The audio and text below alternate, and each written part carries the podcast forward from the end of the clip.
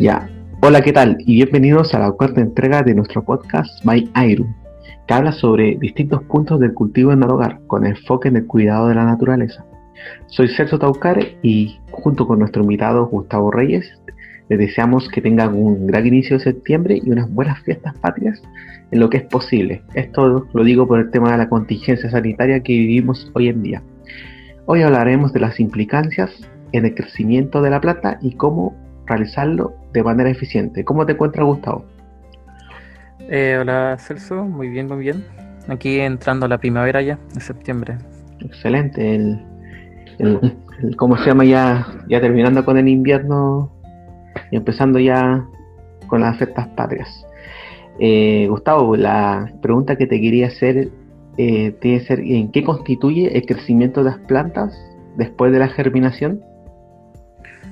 Eh, bueno, Celso, luego de la germinación eh, viene el crecimiento en sí de la planta. En este proceso la planta va creciendo, va desarrollando sus hojas, crecimiento de raíces, eh, aumenta su follaje y en este proceso viene luego la reproducción y polinización. Cuando ya las plantas ya alcanzan un óptimo una óptimo crecimiento empiezan a salir las flores. Estas flores son los órganos sexuales de la planta. Una parte es la llamada el estambre, que es la parte masculina, y la otra es el pistilo, que es la parte femenina.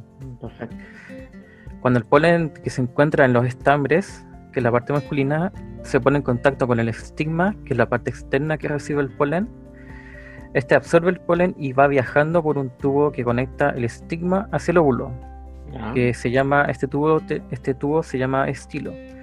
Y con esto se produce la fecundación, logrando formar la semilla y el fruto. Luego cuando el fruto y la semilla estén maduros, solo queda la dispersión de semillas, que puede ser por el viento, animales o la misma ingesta. En las heces también van a quedar las semillas y con eso van a generar una otra planta y ahí ah. se va a repetir el ciclo de vida. ¿Las heces de la, de la misma planta? No, las heces de los animales cuando se comen los frutos. Ah, ah, Mish, no, buen dato, no, sabía, no sabía ese punto de, que desde las mismas heces se podría generar. Sí, las semillas son resistentes. Al, al, jugo digestivo de, los animales, Mish. Y ahí obviamente los animalitos son la abeja y eh, los que transportan el polen, la abeja, el picaflor, las moscas. Eh, ellos sí también, y los mm. animales más grandes. Ah, entiendo los animales más grandes, o sea, que también transportan polen. Me refiero, o sea, sí también, por su pelaje. ¿Eh? Y cuando los animales comen esos frutos dentro de las semillas, sí defecan, así es. Ah, entiendo, perfecto. Buen dato el de, los animales, no lo sabía. Ya, la otra pregunta sería, ¿cuáles son los factores en los cuales el, el agricultor o esa persona que está cultivando en el hogar debe considerar para obtener un crecimiento óptimo en su, en su planta?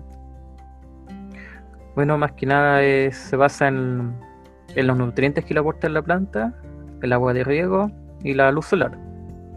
Y dentro de estos nutrientes están los llamados macronutrientes, que son el nitrógeno, fósforo, potasio, calcio, magnesio, azufre. Voy a nombrar cada uno de ellos, así a modo de grosso modo. perfecto. El nitrógeno es el componente fundamental de todas las plantas eh, es necesario para el crecimiento y formación de hoja. El potasio ayuda a que las plantas sean más resistentes ante enfermedades o un clima adverso. Además, favorece también el desarrollo de raíces y que los frutos contengan más agua y azúcares. Eh, en este hay gente que mm, agricultores que le echan más potasio en el momento cuando están formando los frutos.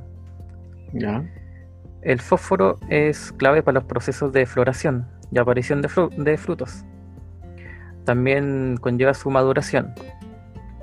También le da consistencia a la planta y influye en la producción de semillas. El calcio es mineral responsable del desarrollo general de la planta. Ayuda a hacer crecer las raíces, formar frutos y endurecer los tejidos. Hace que lo también forma parte del sostén de las plantas, estructura, el calcio.